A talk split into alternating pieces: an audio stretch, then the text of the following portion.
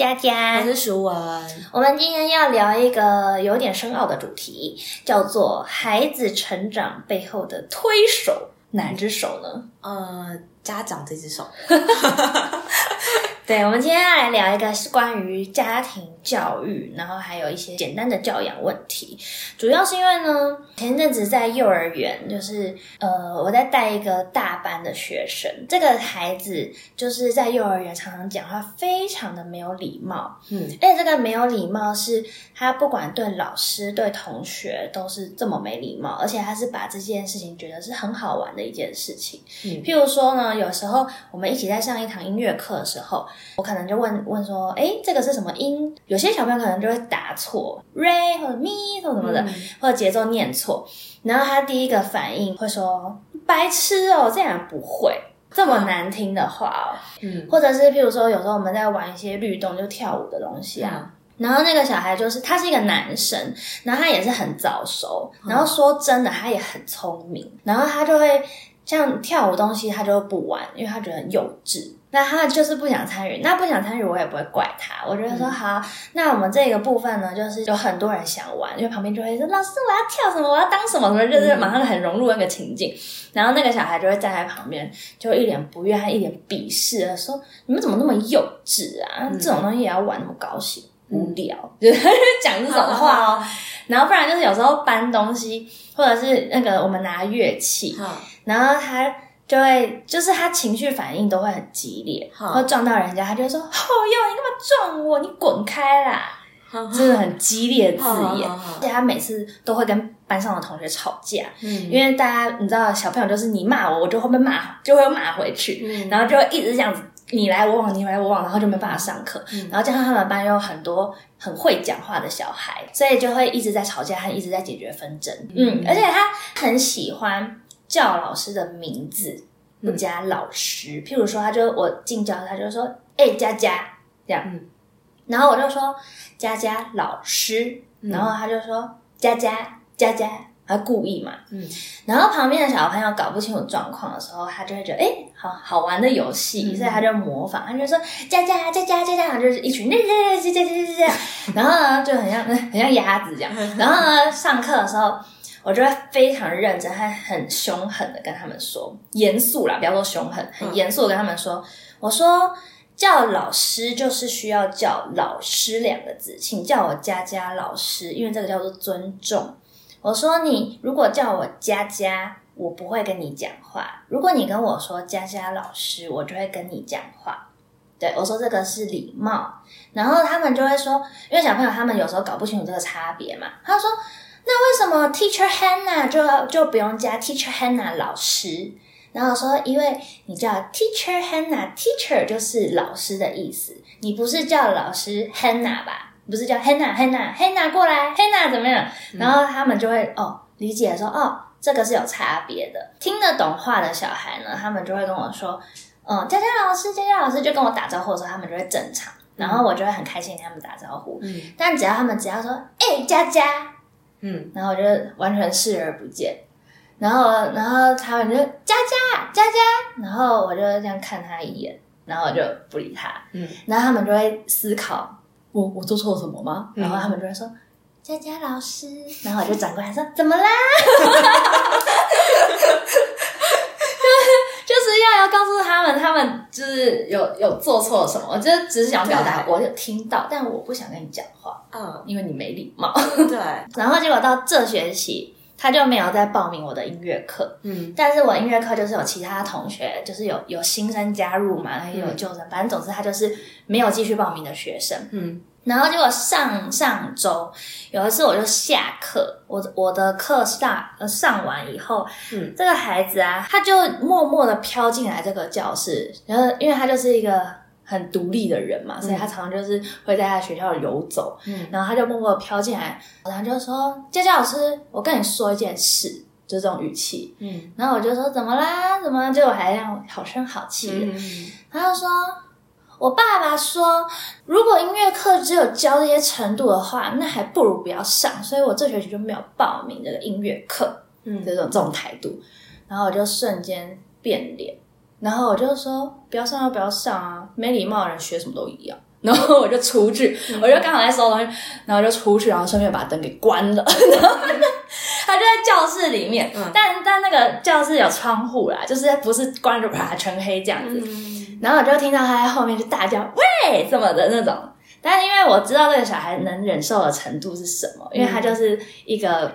哎，很直来直往的孩子，所以我觉得我就是要告诉他，你刚刚那样很没礼貌，所以我没有要对你客气的意思。嗯，所以对，然后这件事情经过以后，我就很明白的告诉他，我平常对你好声好气的讲话，那是因为你有礼貌，我当然对你有礼貌。如果你对我没礼貌，我就不会对你有礼貌，就是会比你更狠。嗯，然后而且会让他有点吓到的那种状态。嗯，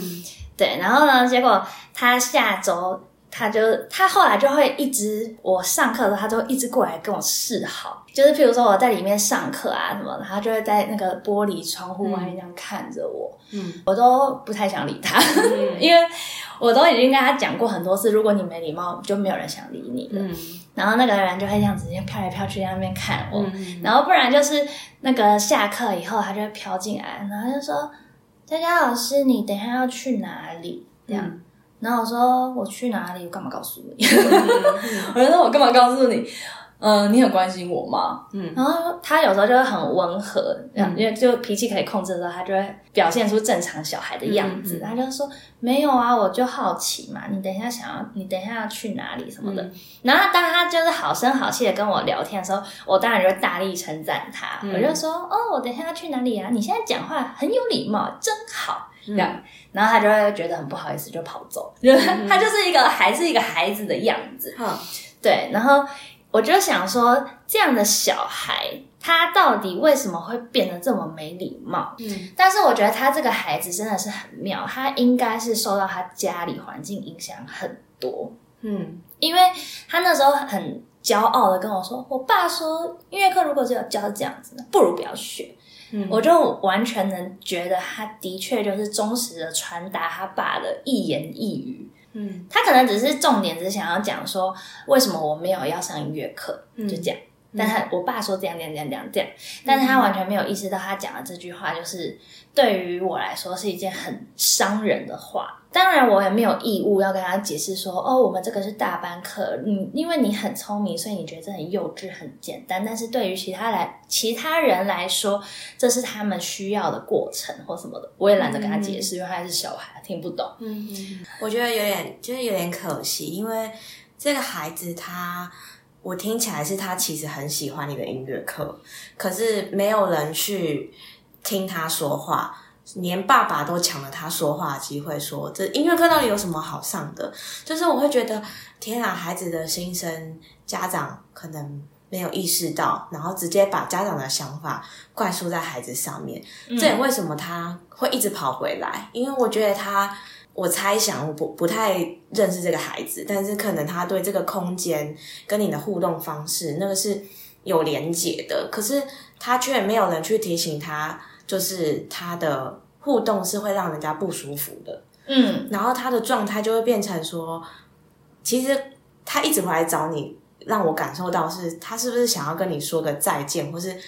想要跟你就是好好的结束这件这件事情，而不是说音乐课他没报名，他就他就不见，他就消失了这样子。我觉得他是很想要跟我有互动，嗯，因为我们之前的上课模式就是他尽管是没有办法融入这个课程的小孩，但是我一直都有在关注他，给他个体化的特权，嗯，对，但他的确就是都可以达到我的目标，对，所以他就他就可以得到他的特权。那他就可以在一个他舒服的上课环境，就是冷眼旁观这一切或什么，他觉得 OK，我不想动，我因为有我都会，我干嘛要动？我也可以理解。你的能力本来就很棒，但是当你不是一个有礼貌的人，或者是你在破坏这个教室的规矩，影响到别人学习的时候，那我都会非常凶狠的处罚你。所以这样听起来，这些都是孩子的经验，也就是说，他们从。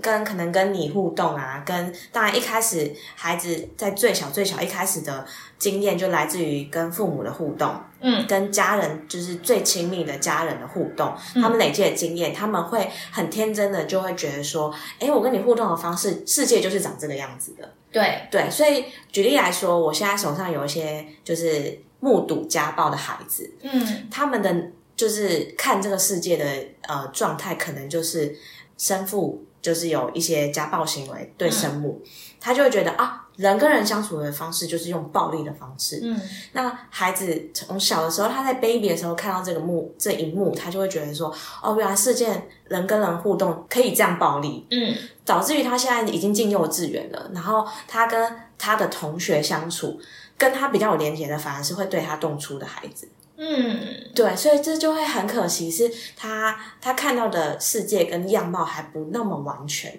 有时候回归到你刚刚讲这个孩子，就是他可能说哦什么连这个都不会，当然这个不一定是学父母。可能也是学的，呃，每其他的孩子或学其他的手足，但这件事情没有人告诉他是不对的，也没有人告诉他说你这样子做就是你得到的回馈是没有那么正向的。嗯那他就会觉得哦，我可以这样啊，所以他就用这样的态度去面对别人，而且他也觉得他这样子的语调跟这样的呃方式对待别人，世界就是这样运行，对，没错所以就会变得很可惜的是，这些孩子他的他看的东西不够多，然后呃，身为父母。或是身为他的主要照顾者，也没有尽到就是让他看清楚这个社会是怎么运行的，就会变得很可惜。或许他的父母就是这样子，然后得到一些就是营造这样的社会氛围给他，对，得到一些尊荣感，或者是大家就会听他，就是类似像这样，我不确定啊，因为我不确定他的背景是怎么样子，但是他的确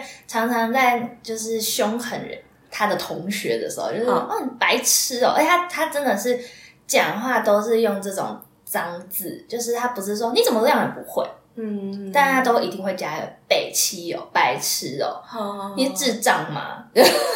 天哪！然后有时候，我就有一种有一种大人的影子在后面。好严格哦，对啊，然后而且有时候那些小朋友也没有做出什么很夸张的坏事，或者做错什么很丢脸的事，嗯，然后想说他也没有必要被你 这样子骂吧。对，对，然后但我记得我常常就像你说的，我那时候一直在想说，是不是都没有人跟他说这件事是错的，嗯。所以他就一直在重复，还觉得是一件很好玩的事情。嗯。我当一个老师，我看到这一切，嗯。我就把他拉过来，我就曾经有跟他很认真的跟他说：“你讲这些话都是不好听的话，然后你讲这些话，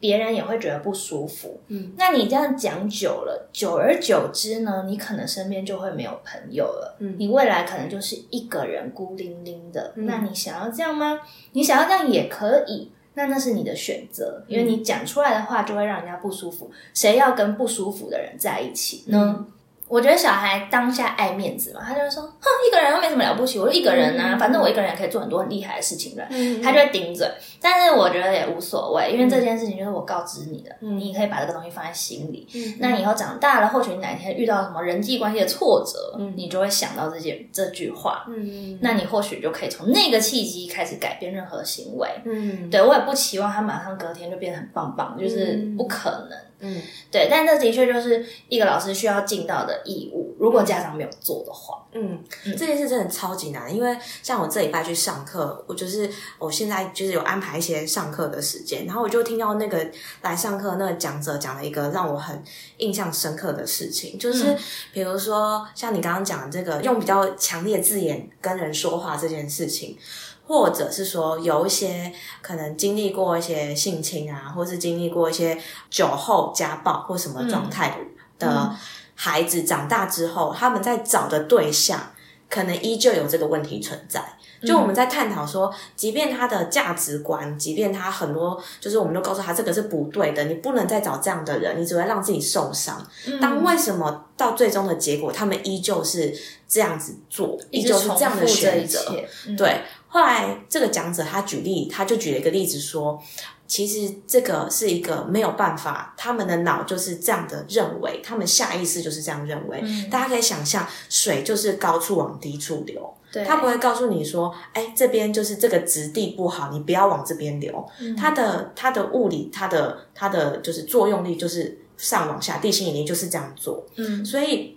对于这些，比如说，呃，他已经习惯讲话就是不客气，他已经习惯就是在这样的环境长大，或是找这样的人相处，这已经是我们说破嘴，或者是我们觉得已经告诉他这个是不道德，或是对你不好的，再怎么样就是一个不好的呃环境，他们也也没办法改变，因为他们成为一个惯性的。嗯，对，他明明明不想这样，但是他还是对身体很诚实的去做了这一对，因为切。这件事说穿了，他就会觉得这个是我跟人相处最轻松的方式，最简单的方式。嗯所以，就刚刚举例来说，水往低处流，它因为地心引力，所以它这样的作用是最简单的方式，嗯而且最不用费力。他最习惯的对，也不需要用脑，或是你去思考说啊，我要往上爬或什么，完全不用，就是一个力这样下来。嗯所以这个解释说，为什么治疗师或者是我们在旁边的人，或是即便是家长这个角色，都会非常非常的辛苦。说，当你一个孩子走歪的时候，或者是当他就是呃。为什么一直改不了坏习惯，或者一直逃离不了这个环境？是为什么会这样？因为就是没办法解释为什么。嗯，他的就是他的反应就是这样子。他过去的经验是这样子塑造的，所以他就有这个印象。对，这也就为什么我们治疗师就是不管音乐治疗，可能心理治疗也好，所有治疗师如果有就是 touch 到心理这一块，或者是呃陪伴孩子成长这一块，我们会花一些时间在跟家长做沟通。嗯，对，就是我们所谓的亲职。对，我们会介入一些亲职，也就是说，我们在跟家长互动的时候，我们会希望当然是协助家长看认识这个孩子，也协助家长有多一些方法去处理，就是他们遇到的问题。嗯对，因为有的时候第一次成为父母，或者是我们经验比较少，我们怎么教育孩子都是来自于自己的经验，对，对，或者是我们怎么被照顾，我们怎么。怎么学习最觉得舒服的方式去做这件事情？但很多时候，家长带着孩子到处去上治疗课，到处去说：“哎，这个可以帮助孩子什么？”其实我们间接的会是跟家长讨论，一起去想一个方法去去扶持这个孩子。也就是说，家长可以从治疗师这边呃，从不同角度去学了一些方法，然后确实的使用在就是他们的生活上面，这个才有办法达到实质的帮助。因为大家不知道可不可以想象，就是家长带孩子一个礼拜就来见治疗师一次，也就是像是上上钢琴课啊，上一对课都都一样，就是见面这么一个小时，说穿了一个月也就是四个小时。对，对，所以你学到的方法，你要练习，你要营造这个环境，你要去改变，这全部都是家长要承担，对对，很辛苦要去做的事情。对，因为唯有跟他最亲近的人去营造这样的环境，可能陪他练呃练习一些技能，可能陪他就是呃你的互动，比如说像举例刚刚家举例的这个孩子。他一出口就是一个负面的东西，家长要怎么样让自己觉得意识到啊，我为什么一出口就是负面？对你可不可以讲话是温和一点，去就是先聆听、倾听？当然不是这是准则，只是说，当然就是与人互动，大家彼此都会比较舒服的方式。对，对，让孩子意识到是说，我们呃相处，其实我们没有必要去让别人不舒服啊。对啊，而且因为让别人不舒服，别人就不会想跟你靠近嘛。对所以你以后有求于人的时候，就是人和人之间都是一个连结，你不可能就是生活在这个都市里，但是你却一个人独自做所有的事情。嗯，对，因为当然也可以，但是就很辛苦。那你甘愿做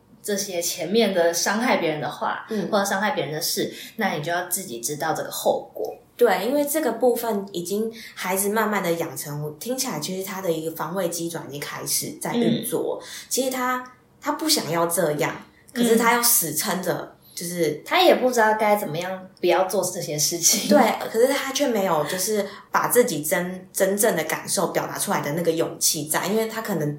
在家里没有这个环境让他做表达，然后他就是觉得。哦，我如果表达真的，我可能又被被骂或者怎样的，搞不好爸爸就说你讲什么？对啊，白痴哦、可能对 说不定他就常常被这样子骂，所以他这样子骂他同学。我也对觉得这是完全能想象的。对，所以他在这个家已经养成了，你看他这么小就已经养成这样的防卫机转，心理防卫机转，因为他必须要自我保护，他才有办法在这个家继续生存下去，嗯不然他会就是满身都是伤，就是被这些我们所谓的不能说语言暴力，但是就是语言的攻击，他自己会遍体鳞伤。对我能想象他一定就是在家里常常做到什么东西不好的事情就会被骂。嗯那当然可能语言没那么严重啦，但是他一定就是自尊心很强的孩子，然后他也是对自己要求很严格的小孩，然后他的确也是聪明的小孩，所以大家对他要求更严格嘛。对，所以他就一直很怕他做错事，很怕丢脸，很怕怎么样别人看不起他，所以他才会用这些，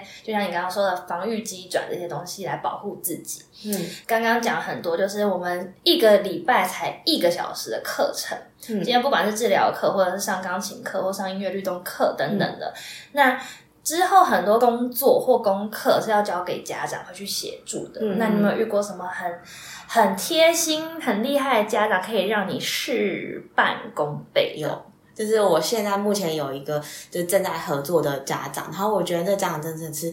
其实我觉得他的教养没有什么太大的问题，本身是这个家长他非常焦虑跟紧张，嗯。他的孩子有一些些雅思的状况，嗯，对，所以他就是带孩子来医院求诊，那就是医生就把他转到表达性艺术治疗，不不论艺术或者是音乐，就是看家长怎么选择。那那时候就是我接嘛，那我接到这个家长的部分，其实这孩子确实我印象非常深刻，他第一次进到治疗空间的时候，真的是非常僵硬，就他。你知道他打鼓，我们不是打鼓都会有个律动在嘛，然后身体很放松，那个鼓才可以有办法继续嘛。没有，他非常僵硬，他就握着那个棒子，然后就是非常硬的，就是打下去动手都弹不起来，对对对，然后他就是卡住这样子，然后我就、我上完我第一次结束以后，我就跟妈讲说，嗯，他是在家压力有点大，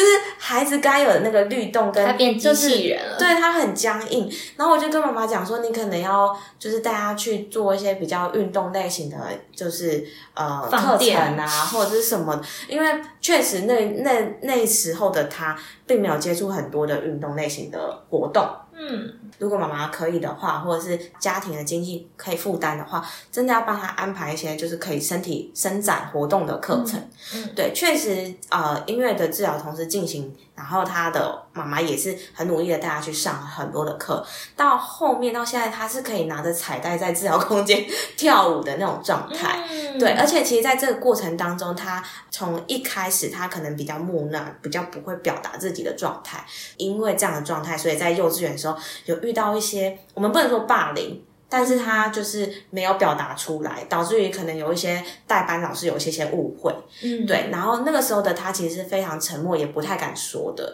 那这真的是跟他家庭背景有一些关系，可能跟他爸爸比较严肃啊，或者是他的就是整个家庭的环境有关。到后面现在他是是非常愿意表达，然后也会告诉你说，哎，我最近唱了什么歌，我要唱什么歌。然后因为他自己其实他这个孩子他也有学钢琴，然后妈妈就说他在家里他可以完全分辨出来，他现在是在就是展现就是在治疗空间玩的音乐风格，还是他在就是我们说雅马哈学琴的那个风格，就是很明显的他转换呢，好可对，爱，很可。爱。他在家里的客厅，他可以立刻妈妈就知道哦，他现在是在演谁这样子。上钢琴课，对对对，上治疗课，对对对，在哪个空间这样子？对，然后呢就是这个过程当中，其实妈妈也做了很多努力，因为像我也给妈妈蛮多的建议，是说如果他没有办法表达，那不如透过绘本，那她听到足够的量，他也许就会想到说，哎，它是一个拟人化的方式，比如说，哎，妈妈，我们那天可能讲到了什么故事，那故事的主角做了什么什么事，但我觉得。这就会是一个让他表达的一个方式，嗯。或者是说，呃，他现在没有办法，真的没有办法讲出来，那我们可能在家就是准备一个图画纸或什么，那我们就说，哦，可能我现在心情，那妈妈可能先拿一个颜色再涂这样子，那他可能会因为这样的互动，所以他会给你多一点点线索，或多一点点想谈的意愿，嗯，对，所以这部分就是因为一点一滴，妈妈都非常配合，所以他现在就是很愿意的表达。这个是妈妈做的努力。对，这的确是家长，就是你一分努力就会有一分收获。我觉得我现在想到一个故事，就是我现在手边有一些钢琴学生嘛，嗯。然后我现在手边有一个学生是他学琴才大概一年。然后他学到，譬如说芬贝尔第一册，嗯，但我身边手边有一个学生是学琴学了五年，嗯，但也是在芬贝尔第一册，哇 然后呢，然后我就有回去思考，想说一样的人就是一样的老师我嘛，啊，我怎么会教出程度差落差这么大的小孩？嗯，然后我就有去分析他们家的家庭背景和家长就是配合程度，嗯，因为像是那个学进度比较好、比较正常、比较快的那个小孩，一方面他的确也是很喜欢弹钢琴，嗯，然后一方面是他除了喜欢之外，他爸爸妈妈都会帮他看功课，嗯。而且每一次上课他爸妈都会陪，但不是在教室里面盯着他，他也知道要给老师和小朋友一个空间，所以嗯。家长都是在门外，就是透明玻璃外面看。所以他听得到里面的声音，他知道老师现在在上什么，然后他也知道他小孩的反应是什么，是会还是不会，还是怎么样子。更重要的是，有时候我就是下课都会回馈他妈妈，就是家长一些哦，譬如说他今天唱歌声音比较紧，喉咙会很用力，所以他没有办法唱到高音域。嗯，那之后我们之后的课程可能会多唱这些东西，我们会花一些时间在这个上面练习。嗯，然后这个时候他们家长。一般的家长就说哦，好好，谢谢老师之类的。但这个家长就会多问一句：那我们在家可以怎么样去帮助他？嗯嗯，就是我觉得他这个问法一问出来，那我当然就会再多给他几个步骤，或者多给他一些就是方式嘛。嗯，然后他这个小孩，他相对的他练习的机会就更多，然后他进步的速度就更快。嗯，那反观呢，那个进度落后的家庭环境，嗯，就一方面是因为他我每次写的联络簿。然后家长从来都不管，就不关心，也不知道小朋友程度在哪里。嗯，然后小朋友小时候看不懂字的时候看不懂那个联络本是正常的，但他到了小学，我要请他自己对他的学习负责的时候，他也不想看，因为他以前就没有这个习惯，他突然要建立这个习惯，他也觉得很奇怪。嗯然后请家长帮忙的时候，家长也是哦，好好好，老师我们会我们会啊，你要练琴啊，老师都叫你练琴，要练琴啊。嗯然后小朋友就说：“我有练啊。”然后妈妈说：“哦，好好，他老师他有练琴。”嗯然后我想说。你你们在家里的互动，你应该最知道，就是你不用演给我看这一段。嗯然后家长有时候我可能要求比较严格，我就说哦，他之后要检定要比赛，那可能妈妈你每天请你帮我就是帮他录影或者什么传给我看，因为有些家长他可能不知道小孩到底弹对弹错，嗯。然后到底弹哪一首歌。嗯。我说你们可以录影，然后嗯。我会帮你们就 check 这些功课。那家长就会说哦，好好好，老师麻烦你，辛苦你了，什么什么，从来也没有传过任何东西。嗯然后去的时候弹错的东西还是弹错，然后什么样的东西还是维持在这边，嗯就完全没有进度可言。嗯那我一要求的时候，家长就说：“呃，老师，我们就是轻松学就好，因为我小孩只要有压力，他就生病啊，我不要他有压力，我们就轻松就好了。嗯那想说，到底要多松？你的小孩已经已经比一般的人松到已经算他算是完全没有所谓的纪律，他完全不觉得这在上课。嗯。就是他已经觉得哦，反正我弹错也没关系啊，就是这是一点一滴累积下来的东西。他到五年了，他的进度还是在那里，那、他最后最终当然是越学越挫折嘛，嗯。因为他就是每次看谱他就很不舒服，他就不会，他也没有练，所以他就讨厌弹错音，嗯。然后他也觉得哦没有什么成就感，嗯。然后请家长帮忙督促的时候呢，家长就也可能只会说。你不练琴，我就不给你看 iPad 之类的。这种要挟式，但是他们从来也没有关心这个小孩难难的地方是什么，嗯他困难点是什么，他为什么不喜欢练，嗯那他想练什么，嗯完全都没有在关心。嗯对，所以这个这两个反差，就是我真的觉得啊，这这个家长家庭教育还是跟他的学习程度差，就是差异非常非常的明显。这个其实很明显，就是也许这五年真正在练琴是你在陪他练琴。对啊，我就是一个小，而且他们也是常常会请假的那种，嗯。因为他们觉得钢琴课哦，我们不要有压力，不要有压力，所以就是常常就会把这个钢琴课哦，因为他同学要来家里玩，那老师我们就下这周停停一次啊什么的，啊，我们下周要去哪里玩啊，嗯这周停一次啊什么的，嗯所以你就可以知道他根本就没有在在乎这个学习的过程。嗯，所以他的确小孩呈现出来的学习效果就也没有那么好，就是浪费时间。嗯对，所以我上周 就跟这个家长摊牌，我就说，嗯、因为那个小孩其实学五年，你就光是想象他从幼稚园都可以学到小学四五年级了。嗯然后我就跟他说：“妈妈，那我们这次检定完，我们就先暂停好了，因为他现在课业压力看起来也蛮大的。嗯那他在学习的过程，其实他也都是在应付而已。嗯那这一点，我觉得可能可以把这一个时间省下来，这个金钱省下来，做他真正喜欢想学习的东西。嗯对我觉得上礼拜我我自己也教的很痛苦，我觉嗯得就不要再伤害彼此了。呃，对你刚刚提到一个很重要的是关系的建立。我我觉得讲了这么多，其实也没有说要家长逼孩子做做到什么样的程度，嗯或者是逼孩子每天练习到什么样的程度，而是这个紧度呃可以依照你跟孩子的那个关系，嗯也就是呃家长的感受跟孩子给你的回馈做一个依据。当你们的状态已经是非常紧，也就是说已经开始有一些情绪啊，然后有一些情绪高涨的状态出现的时候，就代表真的太紧了。嗯嗯，你可能要调整一下你的步伐，而且再来是孩子的部分，也是他确实他就是在长大，所以他一定我们所我们所说的缺点，在大人的就是标准下，一定缺点很多。嗯。那千万要记得是不要一次把缺点全改了，嗯，就是你也不可能全改了，就是会变你会觉得每个都是缺点，然后你每个都想要去改它，然后搞得自己就是压力非常，就像你说压力很大。